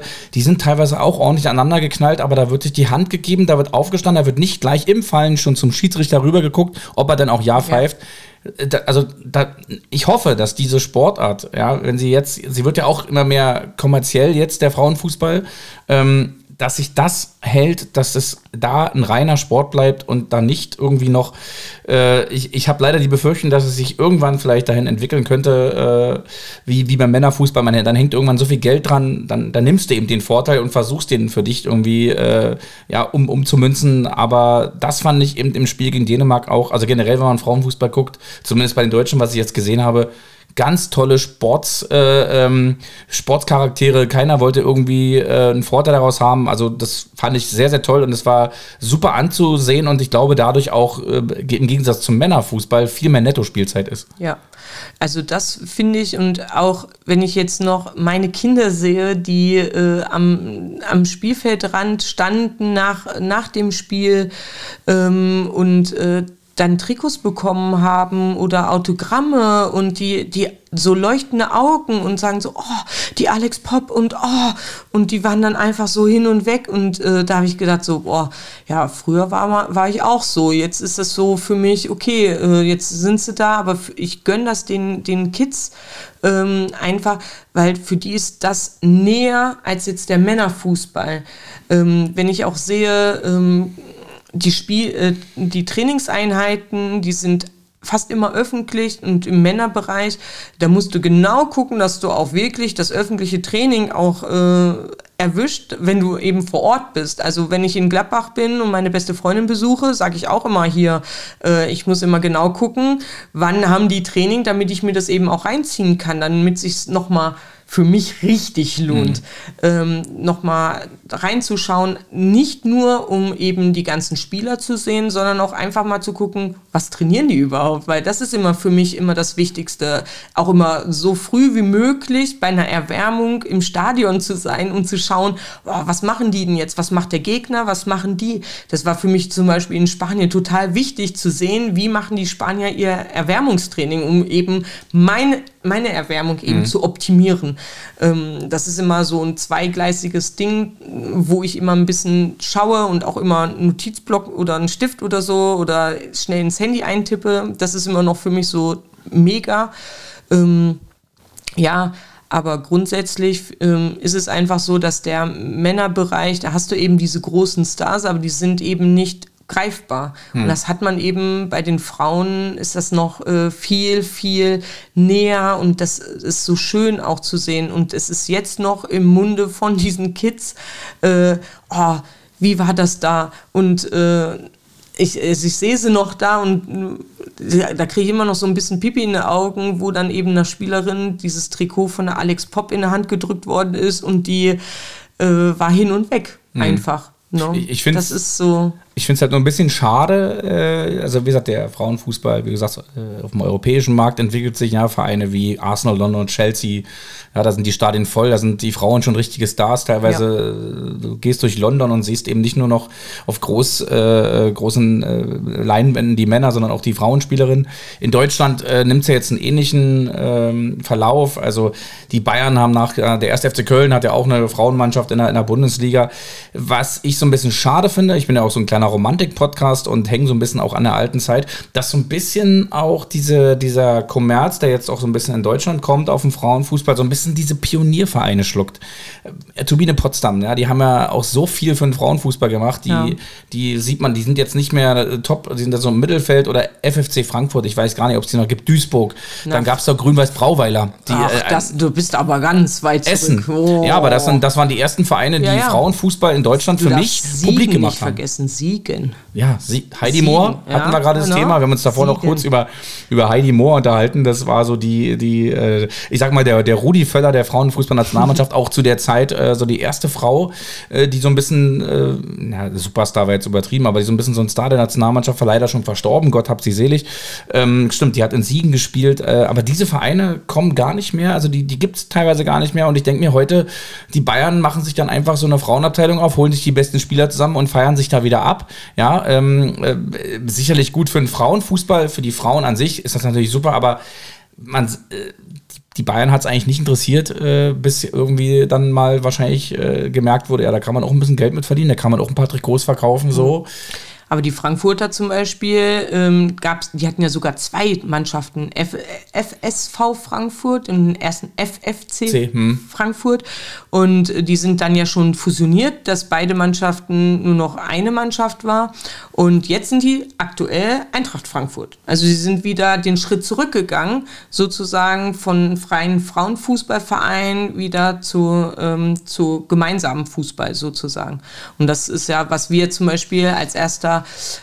ähm, FFV Frankfurt ja nicht wollen, sondern wir wollen ja auch weiter für uns äh, Du meinst Erfurt, FFV, genau. Erfurt. Ja, ja, hab ich, hab du hast Frankfurt gesagt. Frankfurt, ja, Frankfurt, Erfurt. Ach, ist äh, egal. Ja, alles gleich, nein. Ähm, nee, aber das ist zum Beispiel, was wir eben nicht wollen. Wir, klar sind Überlegungen in die Richtung gegangen, uns wieder zusammenzuschließen ähm, mit, mit Männern und so weiter oder mit einem Mehrspartensportverein zum Beispiel, um einfach auch die Vorstandsarbeit besser aufzuteilen und so weiter. Das macht viele äh, Dinge einfacher, aber ähm, nein, weil wir haben irgendwo eine Exklusivität in Erfurt mit dem Frauenfußball und äh, wir haben auch ganz tolle Sponsoren im Hintergrund, äh, die genau das eben auch sponsern und fördern. Und ähm, ja, da sind wir natürlich auch ein bisschen was schuldig, diese Exklusivität. Und äh, wir haben tolle Gegner. Ja, wenn ich wieder sehe, äh, welche tolle Mannschaften wir haben, äh, wo wir wieder gegen spielen können. Äh, ja, das wird, ist ein bisschen Wambule wieder am Johannesplatz, auf jeden Fall. Also da werde ich auf jeden Fall mal äh, vorbeischauen. Die Zeit rennt und wir kommen jetzt mal zum ersten Spiel zum Fußball allerlei. Ich habe es Nadine schon erklärt. Äh, sie darf jetzt sechsmal in das Glas greifen, einen Begriff ziehen, laut vorlesen und ihr, was ihr dann einfällt, das soll sie dann einfach mal rausposaunen. So, Trommelwirbel, erster Zettel. Oh. Oh nein. Oh ja, der Videoassistent. Der VAR. Ja, ah, was fällt dir denn so, zum VAR ein? Ja, der war gestern wieder aktiv, ne? Im, beim Spiel. Relativ schnell äh, diesen Elfmeter. Ja, grundsätzlich, da fällt mir direkt ein Kölner Keller. es tut mir wirklich leid. Aber es muss einfach so raus. Ähm, ja, der hat mir auch in der letzten Saison manchmal ganz schön. Ähm, ja, graue Haare gekostet, ne? wie du siehst. äh, wenn ich an, an Gladbach-Spiele denke oder so, wow. Ähm, aber ich finde ihn wichtig mittlerweile. Also ähm, Fußball ist äh, viel komplexer geworden. Also sag, wir, wir unterscheiden mal.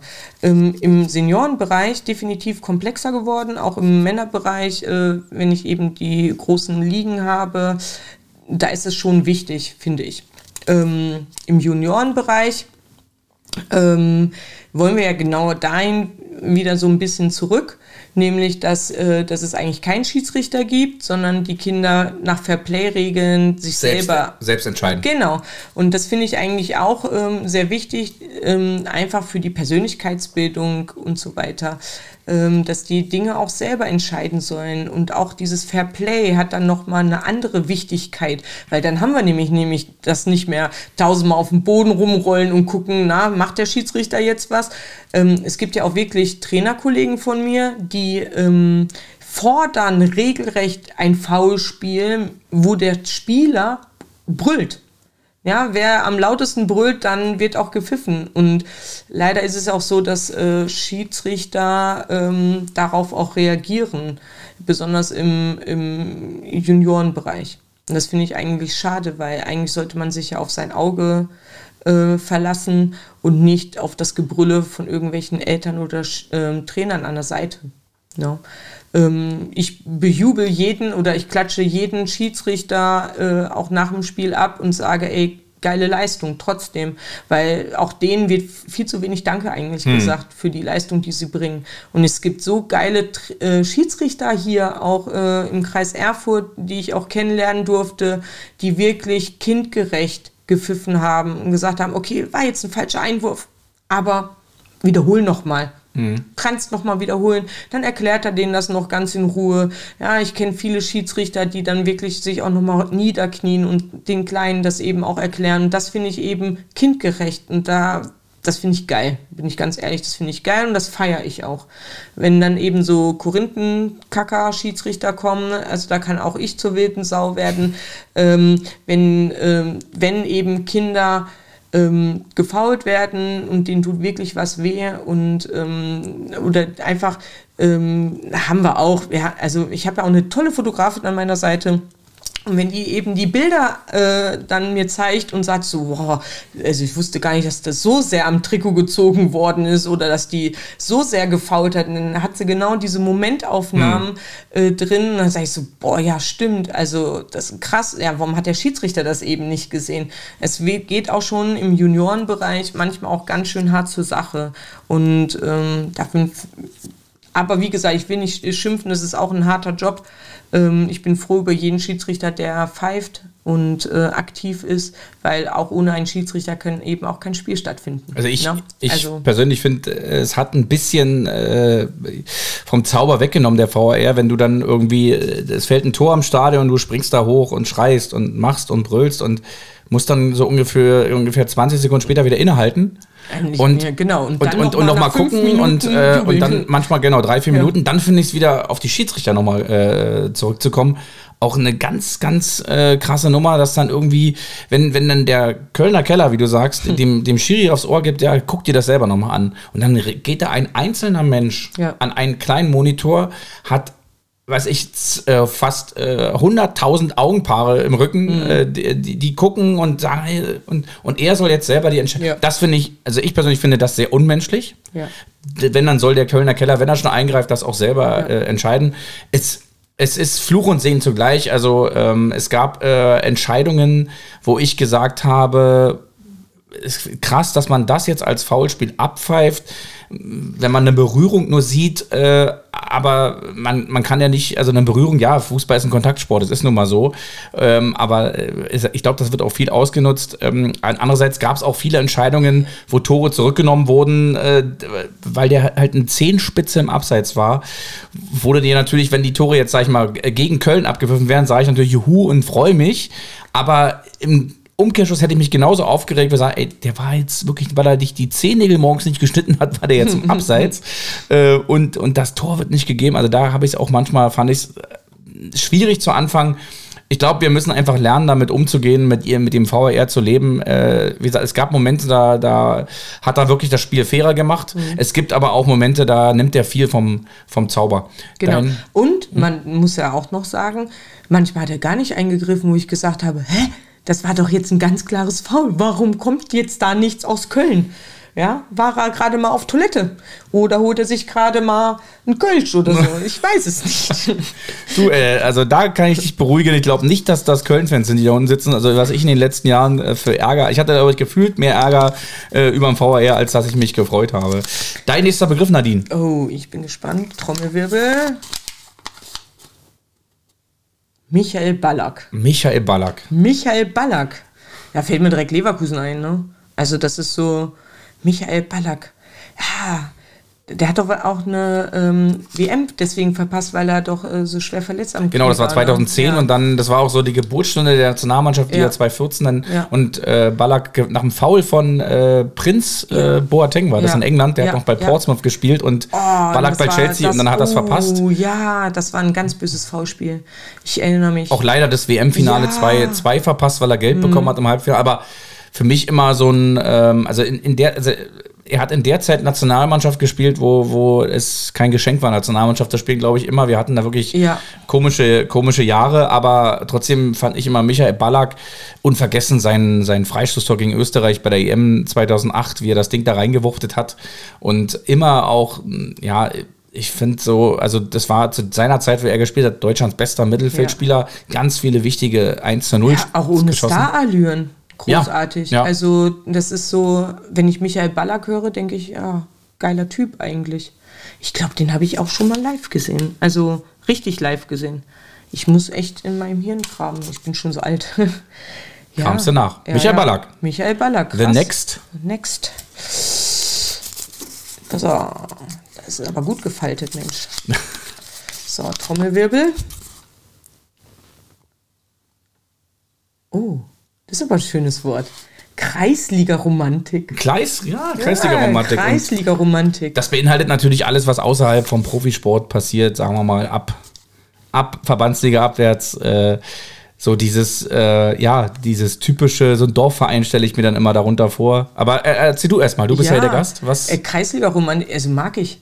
Aha. Mag ich wirklich. Ähm, da, da stelle ich mir auch immer wirklich so kleine Sportplätze vor. Und das habe ich auch diese Saison gehabt, weil die Kinder auch immer so früh morgens spielen müssen. Da hat man auch so unchristliche Zeiten, 8 Uhr Treffpunkt, 9 Uhr Anstoß. So, und da weiß ich noch, da sind wir hier auch auf dem Dorf gefahren. Und äh, es war wirklich ohne Schnulli. Das war eins der schönsten Fotos, die ich am frühen Morgen gemacht habe. Es war noch rauchreif auf diesem auf dieser, auf dieser Rasenfläche, wirklich. Ihr habt meine ersten Fußspuren auf diesen Rasen gemacht. Ähm, es war leicht neblig, die Eckfahnen waren schon drin, flatterten so ein bisschen im Wind und die Sonne ging auf.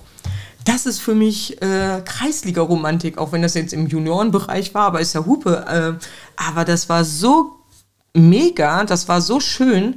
Ähm, da erinnere ich mich noch gerne dran. Ich erinnere mich grundsätzlich auch bei uns auf dem, am Johannesforum auch immer um die Sonnenaufgänge. Die sind auch immer sehr, sehr schön, finde ich. Und dann eben noch die, ähm, ähm, die beiden Hasen, die, wir haben da so zwei verrückte Hasen äh, auf dem Sportplatz, die crashen die auch schon mal ins Spiel. Ach, geil. Die hoppeln, die hoppeln wie so ein Flitzer, fumm, einfach mal übers Spiel. Letztens erst, äh, vorletzte Woche erst, nee, letzte Woche passiert, äh, beim U17-Spiel, äh, mittendrin, äh, Erfurt gegen Jena mal wieder. Und da sind äh, Elfriede und Egon übers Spielfeld gehoppelt und haben hier einen Flitzer gemacht. Also wir haben keine Hunde, keine Kinder oder nackte Menschen. Wir haben äh, die beiden Hasen. Das ist, ja, das ist Kreisliga-Romantik, ne? Also eindeutig. Ja. Ich stelle mir nur vor, wenn man, wenn man dann völlig, äh, völlig verkatert morgens zum Spiel kommt und dann so der, der, der alte Platz war doch so ein bisschen äh, mit, einer, mit Restalkohol so den Platz dann schon kreidet. ich glaube, das wird bei uns nicht passieren. Und Kalle am Grill. Also ähm, ja, kann man viel rein interpretieren in den Begriff Kreissieger Romantik. Der nächste Begriff oh. ist, glaube ich, der vierte jetzt. Ne? Drei hast du schon? Ja, so sieht's aus. Ja, die sind wirklich gut gefaltet. Vielen Dank. Ja, äh, bitte.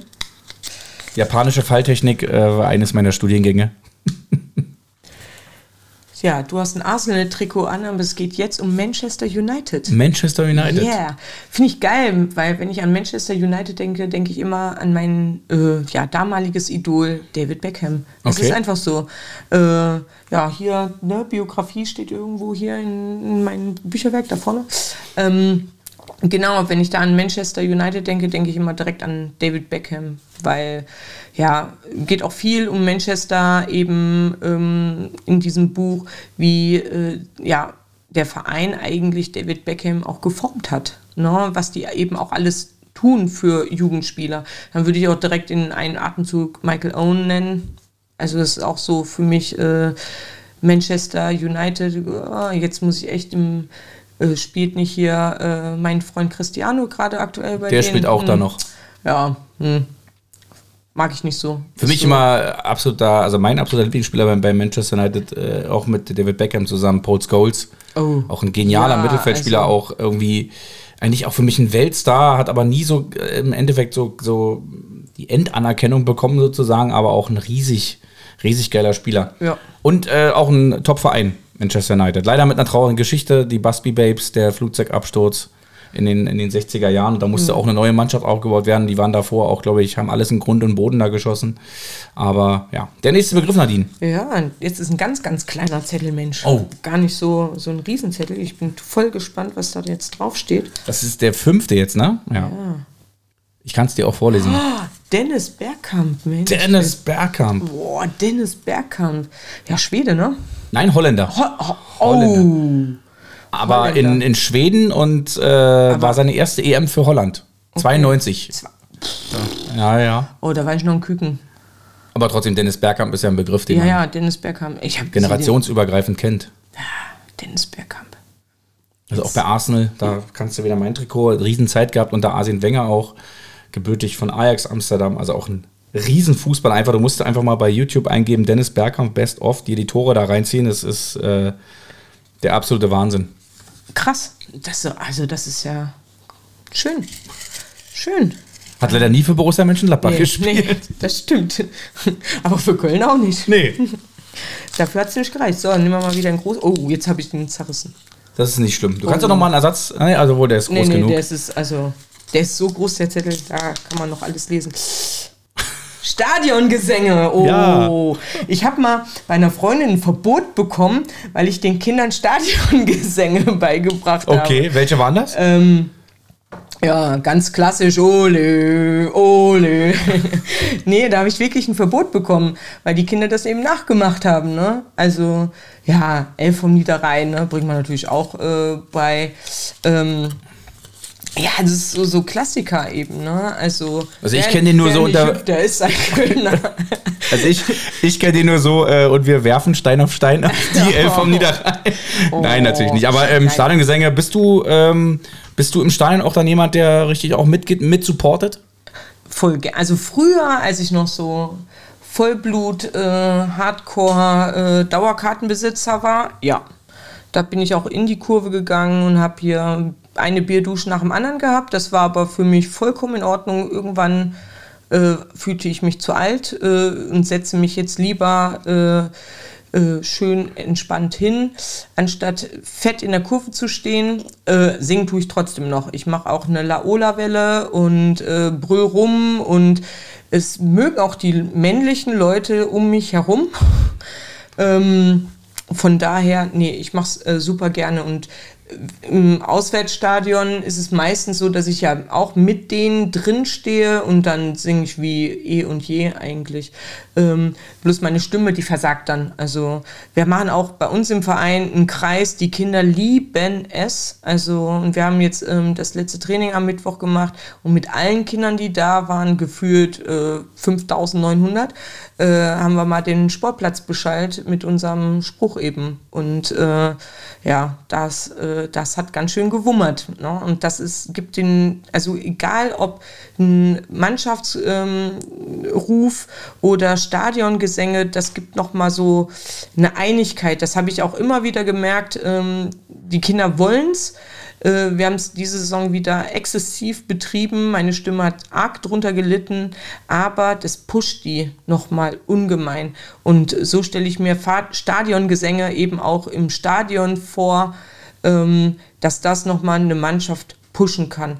Bestes Beispiel, als die Stadien leer waren, das war, ist ja, das ja alles andere gehört, aber eben keine Fans, die hm. rumbrüllen.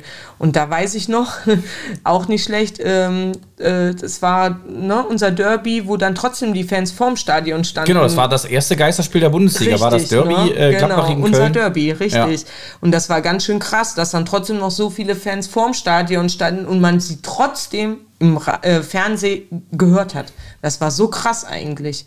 No. Das war eine schöne Überleitung, äh, weil wir uns auch noch ganz kurz halt über deinen Lieblingsverein unterhalten wollen, nämlich äh, die Gladbacher Fohlen, die äh, Borussia aus Mönchengladbach. Wie, wie kam es dazu, äh, dass, dass es dieser Verein wurde? Man kann es ja manchmal gar nicht erklären, warum, weshalb man sich jetzt diesen Verein aussucht. Äh, egal, wenn man weiß, man hat diesen Verein, dann fühlt man das ja auch, das bleibt ein ganzes Leben. Da kann Richtig. passieren, was will, da geht nicht mehr weg. Was, äh, was war bei dir ausschlaggebend, dass es die Borussia aus Mönchengladbach wurde? Wahrscheinlich, weil du damals in der dritten genau. Klasse Richtig. einfach vorgefahren wurdest vor dieses genau. Stadion. Und äh, kannst du dir auch ein paar Spieler erinnern, die damals, die du da gesehen hast? Ja, äh, Passlack zum Beispiel, Klinkert, also Kriens, uff. Halleluja. Ja. ja, also es waren schon äh, also da fing das auch an, dass ich dann eben angefangen habe, Panini-Bilder zu sammeln. Hm. Das ist, ist einfach so. Und, äh, Von welchem Jahr reden wir denn da ungefähr? Äh, mh, 1900. Also war es noch der Bökelberg, der alte? Ja. Es war noch der alte ja, Bökelberg. Ich habe auch das letzte Spiel auf dem Bökelberg mit, äh, miterlebt. Das war so geil. Das war gegen 1860, 1860 München. Mhm. Und äh, Gladbach hat äh, gewonnen. Das, die hatten, glaube ich, das Spieltag vorher schon den Klassenerhalt geschafft. 1860 äh, ist deswegen leider abgestiegen. abgestiegen ja. Ähm, ja, sehr schade. Ähm, ja, aber das war für mich. Ähm, es war was anderes, dann auch in den Borussenpark zu gehen, als dann das Stadion fertig war. Mittlerweile mag ich es gerne, aufs, zum Borussenpark zu gehen. Ähm, bin auch nochmal, habe einen Spaziergang gemacht, da wo, wo eben der Bökelberg stand, ist ja eine ganz normale Wohnsiedlung. Ähm, also eigentlich nichts mehr Besonderes, aber für mich war das damals eine Kultstätte, auf diesen Beton, richtig alten Beton zu stehen. Äh, das, sowas gibt es gar nicht mehr so richtig Klassiker. Also da würde mir jetzt so Wattenscheid noch einfallen. So, ähm, Die Loheide, das Loheide-Stadion. Äh, ja. Ich glaube, der alte Bögelberg ist ja heute äh, ist ja ein Wohnpark drauf. Genau, ne? ne? das ist eine Wohnsiedlung, ganz normal. Warst du da schon mal gucken jetzt? Ja, ja, ja. ich war, oh, wann, irgendwann habe ich da mal einen Spaziergang, bestimmt schon drei, vier Jahre her. Die haben da zwar so, ein, ähm, so eine Tafel hingebaut, um nochmal dran zu erinnern, dass hier mal das legendäre äh, Bökelbergstadion war. Aber ich weiß immer noch ganz genau den Weg dorthin, von der Autobahn runter Richtung Venlo und zack, die Bohne dahin.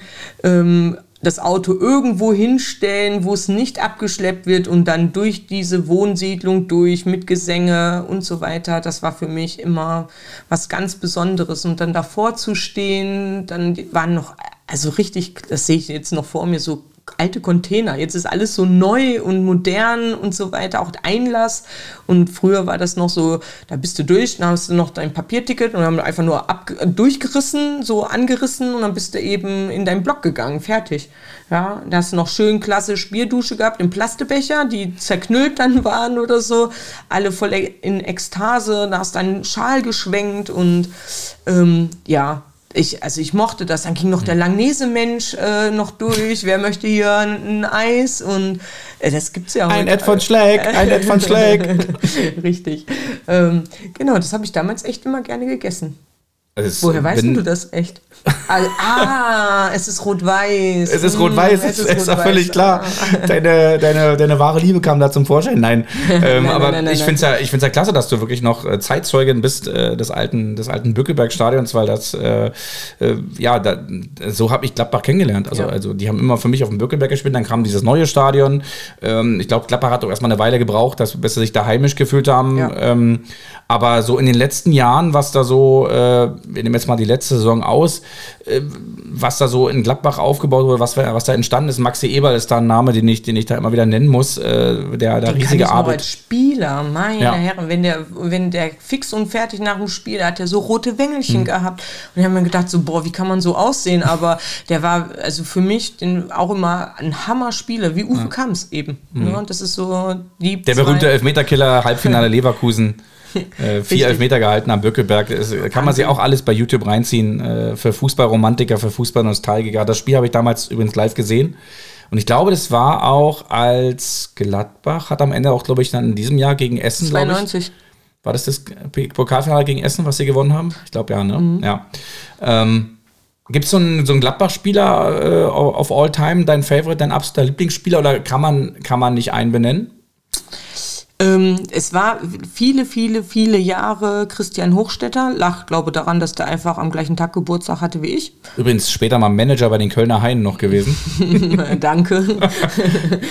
ähm, und jetzt ist es einfach, ähm, ja, also Patrick Herrmann, Toni Janschke. Die eigenen Leute, die der, eigen der Stallgeruch, der hat, hat, sagt man immer so schön, hat ja bei euch eine doppelte Bedeutung, bei uns ja übrigens auch. Aber ich finde es auch schön, äh, muss ich auch sagen, in Gladbach dann eben so Spieler wie Hermann, wie äh, Toni Janschke, äh, zwar kein gebürtiger Gladbacher, glaube ich, nee. aber, aber eigentlich Toni Janschke, seitdem man den, also Profilaufbahn komplett äh, in, in Gladbach und auch mit Maxi Eberl im Vorstand, äh, was da die letzten Jahre Gladbach Champions League, mindestens Euroleague gespielt, immer oben bei, wo man immer dachte, so ein Anschluss an die alten Zeiten der 70er Jahre, wo sie so erfolgreich waren, wo sie halb Europa aufgemischt haben, mit Berti Vogt, Jupp Heinkes, äh, ja. eine ganz, ganz tolle Mannschaft.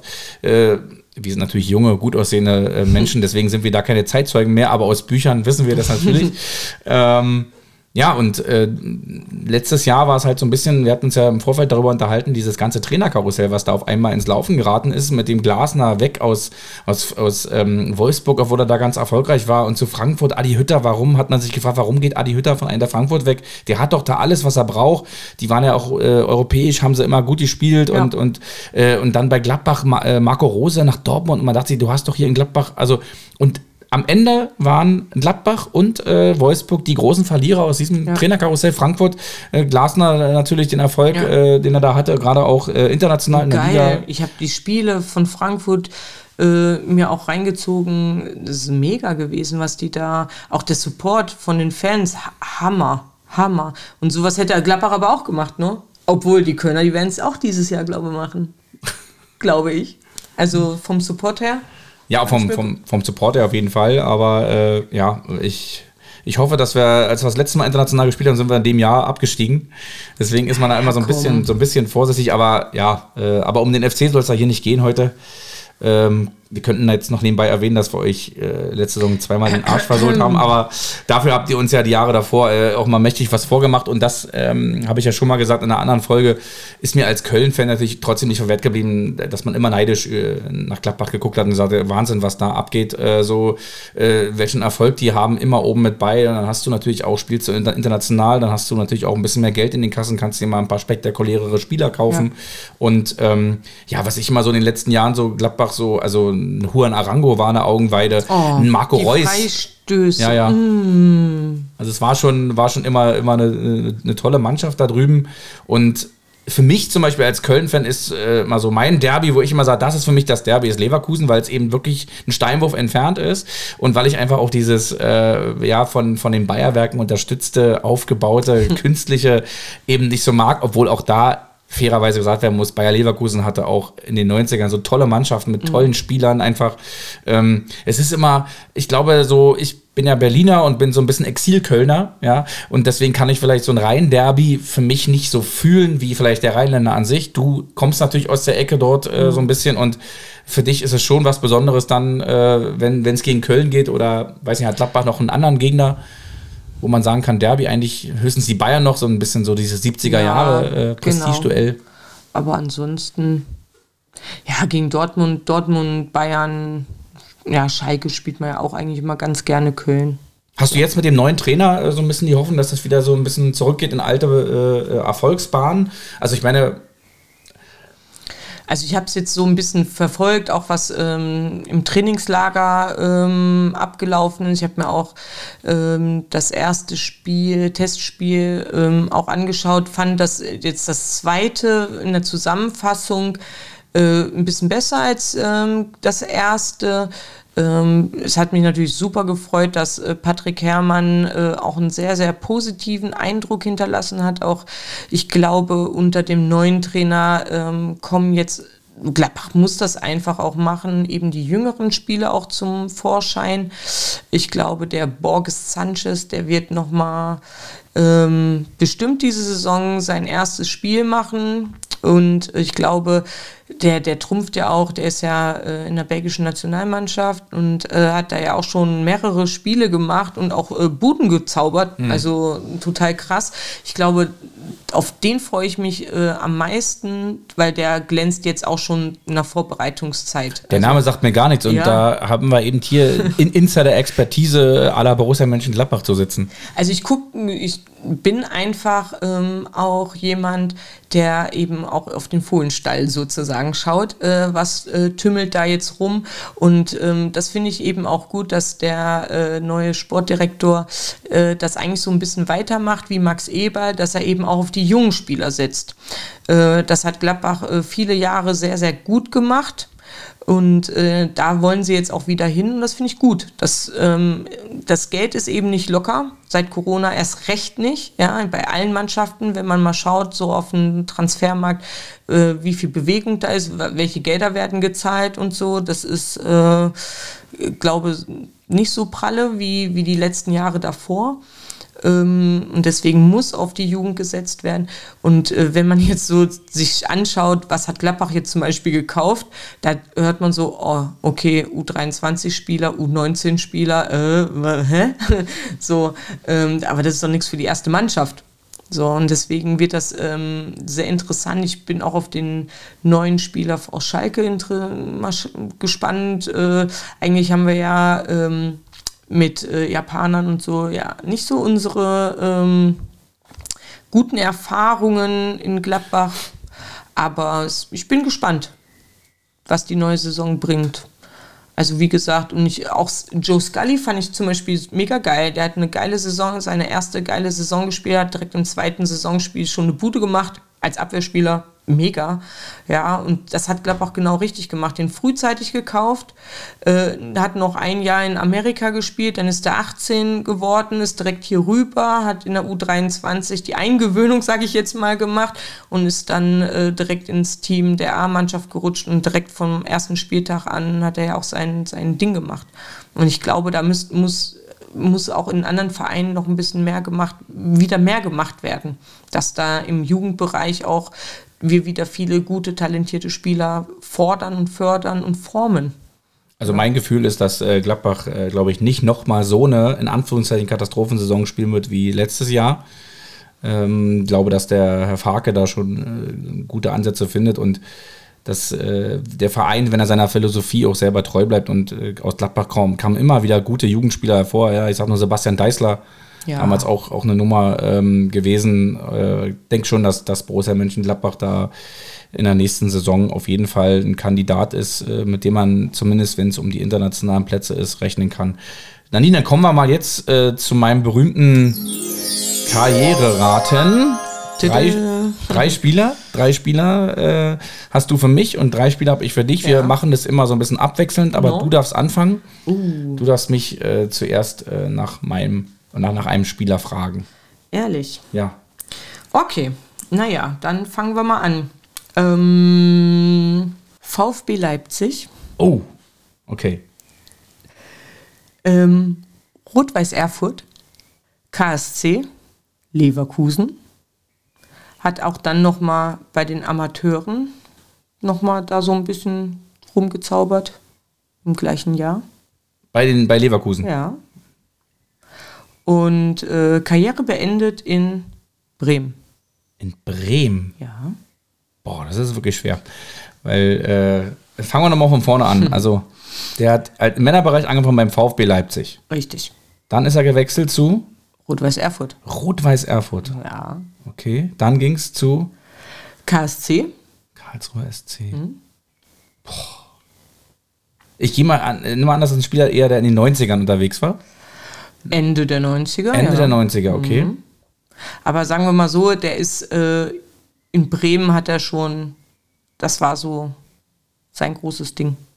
Also dann, dann weiß ich dann weiß ich Dann weißt du es. Ja, es ist Herr Fritz. Richtig. Ah, ich musste echt eine Weile überlegen, weil dieses Rot-Weiß Erfurt und Leverkusen, aber ja, Clemens Fritz. Ja, Clemens Fritz. Geil. Ja. Also hat, hat eine Weile gedauert, ich drauf gekommen bin, aber ja, super, super Spieler. Kommen wir mal zum ersten Spieler für dich. Oh, jetzt kommt's. Oh, oh. Ja. Ich bin, glaube ich, ganz schlecht. Also, der hat angefangen über die zweite Mannschaft von Borussia Mönchengladbach irgendwann in die erste Mannschaft. Oh. Soll ich dir die Jahre sagen oder erstmal ohne die Jahre? Mach erstmal ohne. Ohne die Jahre. Dann zum FC Bayern München gewechselt. Oh Gott. Dann zum AC Florenz. Dann wieder zurück zu Borussia Mönchengladbach. Das war so eine Leihgebühr. Dann Effe. wieder. Jawohl, es ist Stefan Effenberg. ich mache mal kurz weiter. Dann nochmal Gladbach, Bayern München, dann sogar nochmal, dann VfL Wolfsburg. Und ich glaube, der hat irgendwo im äh, arabischen Raum seine Karriere mal beendet. Ja, Richtig. Effe, der ja. Tiger. Ja, Tiger. Habe ich auch noch äh, live spielen sehen auch noch? Sehen, ja. Wahnsinn. Am Bökelberg Ja. mit dem Tiger hinten drin. Ja.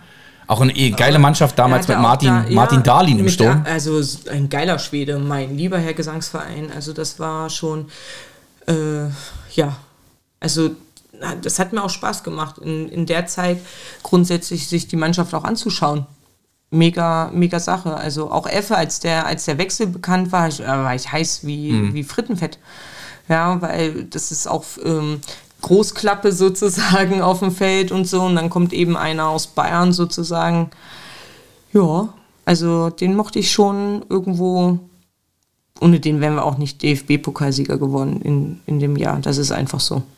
Gegen Wolfsburg im Finale. Genau. Und, oh, Patrick Andersen, der ist ja dann auch nach äh, Bayern gegangen. Heiko Herrlich ist ja dann Ja. Äh, nach Dortmund gegangen. Das ja. war die Mannschaft, Das so die Effe im Mannschaft, Mittelfeld, ja. Karl-Heinz Flipsen, äh, Peter oh, Winhoff. Ja, oh. Ja, ja. Winnie, Also ey, Pe ja, Peter ja. Winhoff hat, glaube ich, dann zu der Zeit in jedem Derby in Köln uns völlig, also immer abgeschossen, weil wenn wir zu Hause im alten Müngersdorf weiß ich noch, dass äh, Peter Winhoff immer über Ja. das, die Spiele seines Lebens gemacht ja, hat. ah, das ist. ah ja, oh. Ja, das finde ich geil. Ich glaube, das war auch mit einer meiner ersten Spiele, die ich mir im Derby grundsätzlich angeschaut habe. Ne, sowohl als auch, da habe ich mir das äh, Hinspiel und das Rückspiel angeschaut. Und das war auch schon eine besondere Stimmung, in Köln überhaupt zu sein, im Stadion und so. Also, ja. Der Next One Oh. für mich. Für dich. Na, da bin ich aber gespannt, ob du ähm, darauf kommst. Ähm, FSC Mönchengladbach. Okay, ich weiß schon, wo es hin. Also, es wird eine Ja, Frau sein. Es wird eine Frau sein, Okay. richtig. Ähm, FCR Duisburg, Turbine Potsdam, 1. FFC Frankfurt und Karriere beendet in Paris. Karriere schon beendet. Ja. Oh. Relativ schnell und früh, muss man sagen. Aber wenn man Kinder bekommt, Melanie Leupolz. Nein. Nein, du warst nicht. Ah, Also Karriere beendet 2016. 2016, okay. Mhm. Wenn man Kinder bekommt. Hat sogar einen Fußballer geheiratet. Und der Fußballer war zum Beispiel St. Pauli, Kaiserslautern. Was du alles weißt, das ist ja, Ja, ne? also das ist ja, ist schon Klatschzeitungswissen hier, aber ähm, gib mir mal noch einen Tipp zu der Spielerin. Welche Position? Ähm, ja, Mittelfeld. Mittelfeld. Mhm. Hat, ähm, Äh, Also ich, nee, Steffi Jones? Ich wollte gerade sagen, hat sie abgelöst im, im Bereich äh, von Sponsoring-Verträgen und so. Nein, es ist nicht Steffi Jones. Dann passe ich, äh, dann komme ich glaube ich nicht drauf, jetzt kannst du es auflösen. Lira Alushi bzw. Bayramay. ah, okay, doch, die kenne ich. Also sagt mir was, ja, auch vom, ich habe gerade auch ein Bild vor Augen, okay. No, hab hier auch ein Buch von ihr. Ah, okay. Ja. Da hast du mich auf dem falschen Fuß erwischt. Also jetzt Aber nicht also ich, ich kenne die Spielerin, aber ich wäre niemals drauf gekommen. Ja, ich habe gedacht, du hast ein bisschen geforscht über mich, aber ist nicht schlimm. Nein, äh, so weit äh, äh, konnte ich dann doch nicht vordringen. Gut. Kommen wir mal äh, zum nächsten Spieler. Oh. Äh, Schrägstrich Spielerin für Mhm. dich. Hat angefangen beim KBC Duisburg. Mhm. Dann gespielt beim TSV Siegen. Weiß ich schon, es tut mir leid. Nee, also darf ich noch den letzten Verein nennen? Dann kannst du es gerne raushauen. Ja. Und hat dann äh, nochmal gespielt und dort, auch dort die Karriere beendet beim FCR Duisburg. 2001 Duisburg heißt er. Mhm. Es ist Ja, unsere Bundestrainerin. Martina Voss-Tecklenburg, das richtig. war jetzt äh, war mal meine Auswahltrainerin. Ah, okay. Also ich habe äh, mal Niederrhein-Auswahl gespielt und sie war zur damaligen Zeit. Ach, jetzt gegen Ende der Sendung kommst du hier mit deinen Ja, ja, ganzen. komm. ich hätte ja eigentlich auch äh, Nationalspielerin sein können, hätte ich mir ein bisschen mehr Mühe gegeben. Äh, was kannst du über. Kannst du noch, hast du noch Erinnerungen an sie? Ja, also für mich ganz schlimm war eben ihre Knieverletzung.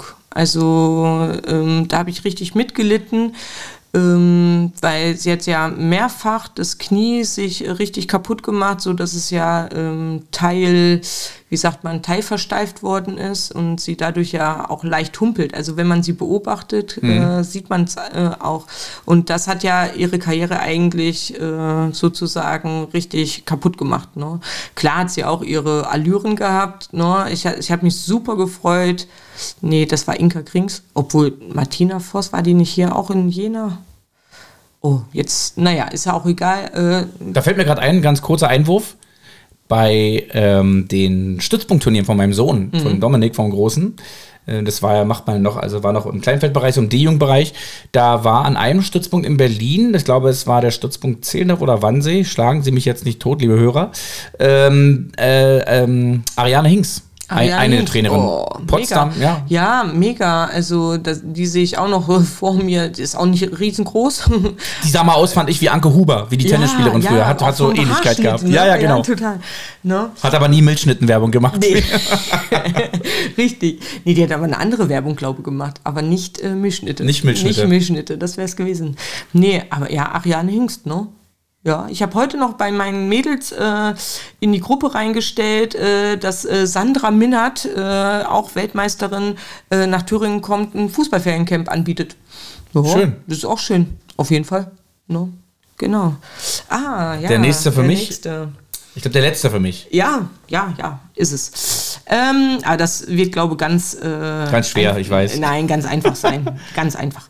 Ähm, FC Basel, Okay.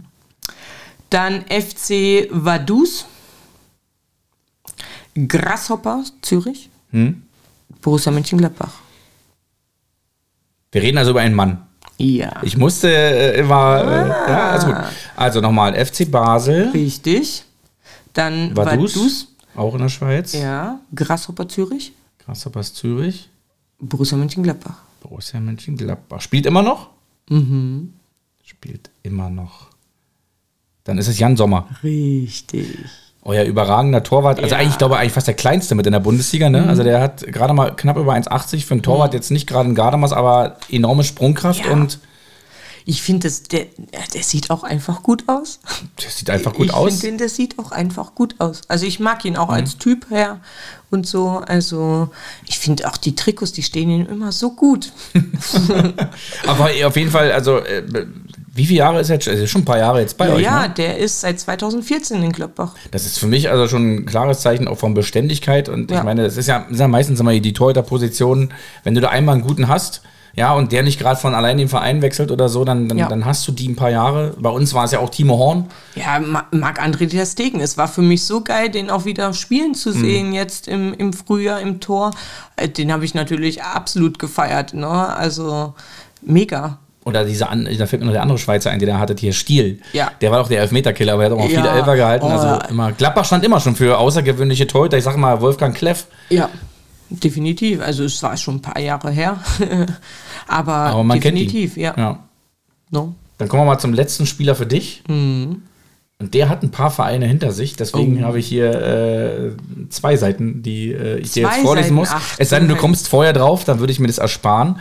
äh, kommt aus der Jugend von Borussia Mönchengladbach, ja. dann zu Werder Bremen, mhm. Chelsea London, oh. FC Sevilla, zurück zu Chelsea, AC Florenz, zurück zu Chelsea, RC Anderlecht, Trabzonspor, immer wieder zurück zu Chelsea, dann wieder verliehen Olympiakos Piraeus, dann zu Roter Stern Belgrad, und dann noch bei Al-Ali SFC äh, in, ja. im arabischen Bereich und hat jetzt noch mal kurz bei Ferenc Varos Budapest gespielt und seine Karriere am 1.7.2022 beendet. Also muss jetzt vor kurzem war, erst. War das Marin? Nee. Ja, es ja. war Marco Marin.